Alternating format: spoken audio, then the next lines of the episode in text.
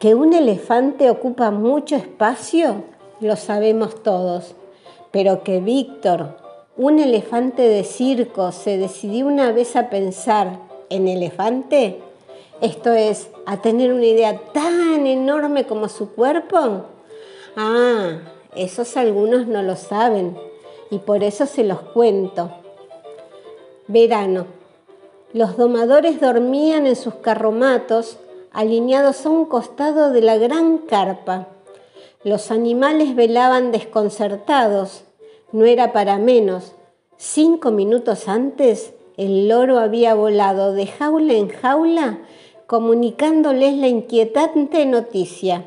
El elefante había declarado huelga general y proponía que ninguno actuara en la función del día siguiente.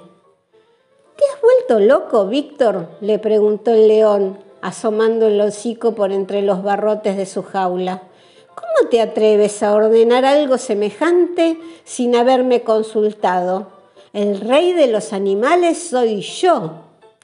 La risita del elefante se desparramó como papel picado en la oscuridad de la noche. ¡Ja! El rey de los animales es el hombre, compañero, y sobre todo aquí, tan lejos de nuestras selvas. ¿De qué te quejas, Víctor? interrumpió un osito gritando desde su encierro. ¿No son acaso los hombres los que nos dan techo y comida? Tú has nacido bajo la lona del circo, le contestó Víctor dulcemente. La esposa del criador te crió con mamadera. Solamente conoces el país de los hombres y no puedes entender aún la alegría de la libertad. ¿Se puede saber para qué hacemos huelga? gruñó la foca coleteando nerviosa de aquí para allá. Al fin, una buena pregunta, exclamó Víctor, entusiasmado.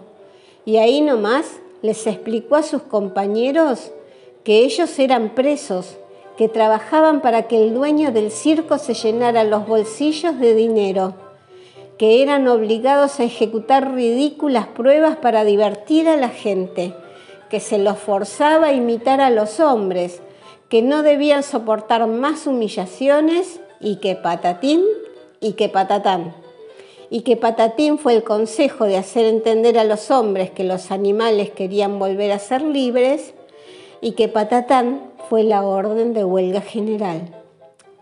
Bah, Pamplina, se burló el león, ¿Cómo piensas comunicarte con los hombres?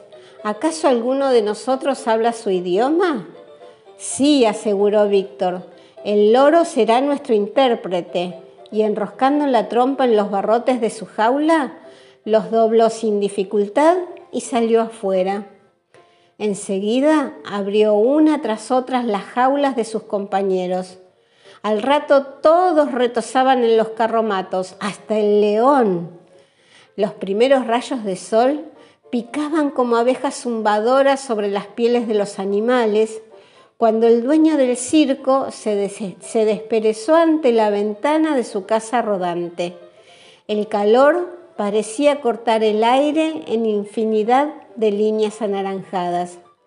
Los animales nunca supieron si fue por eso que el dueño del circo pidió socorro y después se desmayó apenas pisó el césped. De inmediato, los domadores aparecieron en su auxilio. Los animales están sueltos, gritaron a coro antes de correr en busca de sus látigos. Pues ahora los usarán para espantarnos las moscas, les comunicó el loro no bien. Los domadores los rodearon, dispuestos a encerrarlos nuevamente. Ya no vamos a trabajar en el circo. Huelga general decretada por nuestro delegado el elefante. ¿Qué disparate es este? A las jaulas. Y los látigos silbadores ondularon amenazadoramente. Ustedes a las jaulas, gruñeron los orangutanes, y allí mismo se lanzaron sobre ellos y los encerraron. Pataleando furioso, el dueño del circo fue el que más resistencia opuso. Por fin, también él miraba correr el tiempo detrás de los barrotes. La gente que esa tarde se aglomeró delante de las boleterías las encontró cerradas por grandes carteles que anunciaban Circo tomado por los trabajadores, huelga general de animales. Entretanto, Víctor y sus compañeros trataban de adiestrar a los hombres. Caminen en cuatro patas y luego salten a través de estos aros de fuego. Mantengan el equilibrio apoyado sobre sus cabezas. No usen las manos para comer. Rebuznen, maullen, ladren, rujan. Basta, basta, por favor, basta, gimió el dueño del circo al concluir su vuelta número 200 alrededor de la carpa, caminando sobre las manos. Nos damos por vencidos. ¿Qué quieren? ¿Qué quieren?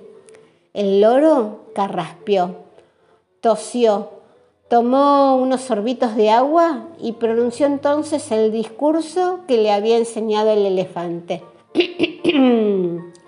con que esto no, y eso tampoco, y aquello nunca más, y no es justo, y que patatín y que patatán. Porque o nos envían de regreso a nuestras selvas, o inauguramos el primer circo de hombres animalizados para diversión de todos los gatos y perros del vecindario. He dicho, las cámaras de televisión transmitieron un espectáculo insólito aquel fin de semana. En el aeropuerto, cada uno portando su correspondiente pasaje en los dientes o sujeto en el pico, como en el caso del loro, todos los animales se ubicaron en orden frente a la puerta de embarque con destino al África. Claro que el dueño del circo tuvo que contratar dos aviones. En uno viajaban los tigres el león, los orangutanes, la foca, el osito y el loro.